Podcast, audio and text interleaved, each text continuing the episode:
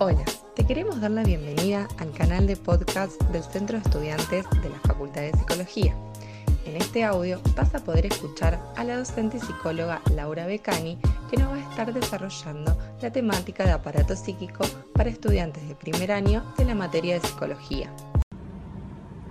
¿Por qué el sueño es una realización de deseo sexual infantil reprimido y alucinatorio? Esto Freud lo explica en el capítulo 7 de Interpretación de los Sueños, en el apartado de la regresión. ¿Y por qué lo explica ahí? Porque intenta dar cuenta de por qué es alucinatorio. Y ahí nos presenta el modelo óptico virtual del aparato psíquico. Este modelo óptico virtual, mal llamado del peine, vamos a ver por qué se llama del peine o comúnmente y en los pasillos le llaman del peine, tiene un polo perceptivo y un polo motor. Hasta acá, dice Freud, este aparato psíquico parece lo mismo que el arco reflejo. Entra un estímulo por un polo y sale por el otro. A esto le va a llamar un camino progrediente, que va hacia adelante. ¿Por qué es distinto al arco reflejo? Porque este aparato psíquico entran inscripciones que van dejando huellas mnémicas. Estas huellas mnémicas él las va a definir como alteraciones permanentes en el aparato psíquico cuya función es la memoria y les pone distintos números. Estas huellas némicas están asociadas por simultaneidad.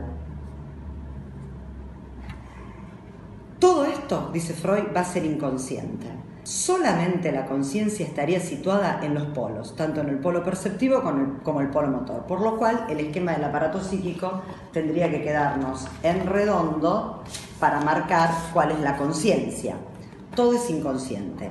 Cerca del polo motor, que es el encargado de abrir las puertas hacia la motilidad, las esclusas hacia la motilidad, tenemos al preconsciente, preconsciente consciente que se ocupa de la censura. ¿Qué nos dice Freud? Que esta censura disminuye, no se aniquila, sino que disminuye al dormir, lo que hace posible que algo del inconsciente pase a la conciencia. Pero ¿cómo pasa? Disfrazado, porque lo que podría producir placer a nivel consciente, o inconsciente, mejor dicho, puede producir displacer a nivel consciente. ¿Y cómo se disfraza? A través del trabajo del sueño. El trabajo del sueño consiste en la elaboración secundaria, la transformación en imágenes, la condensación y el desplazamiento. Eso lo podemos ver en otro momento. ¿Qué sucede en el dormir? La puerta de la motilidad está cerrada, por lo cual estos pensamientos, esta carga energética, esta investidura, toma un camino de reflujo y ahí está lo regrediente y por eso se llama la regresión. Al tomar un camino de regresión, arrastra consigo hacia el polo perceptivo las huellas némicas de la primera infancia. Huellas que están grabadas en forma de imágenes porque en la primera infancia no teníamos palabras, teníamos imágenes nomás. Más que se carga el polo perceptivo, por eso el sueño tiene un carácter alucinatorio.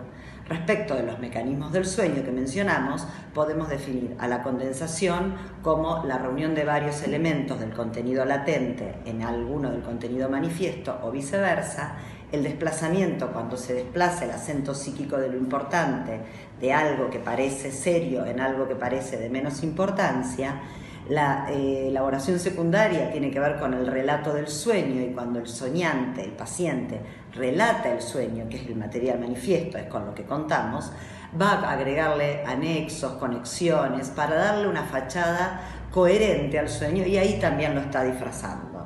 Y en cuanto a la transformación en imágenes, es otro disfraz al sueño, porque si yo tengo que relatarles a ustedes algo y en vez de relatarlo lo tengo que transformar en imágenes y en dibujarlos, evidentemente lo voy a dibujar.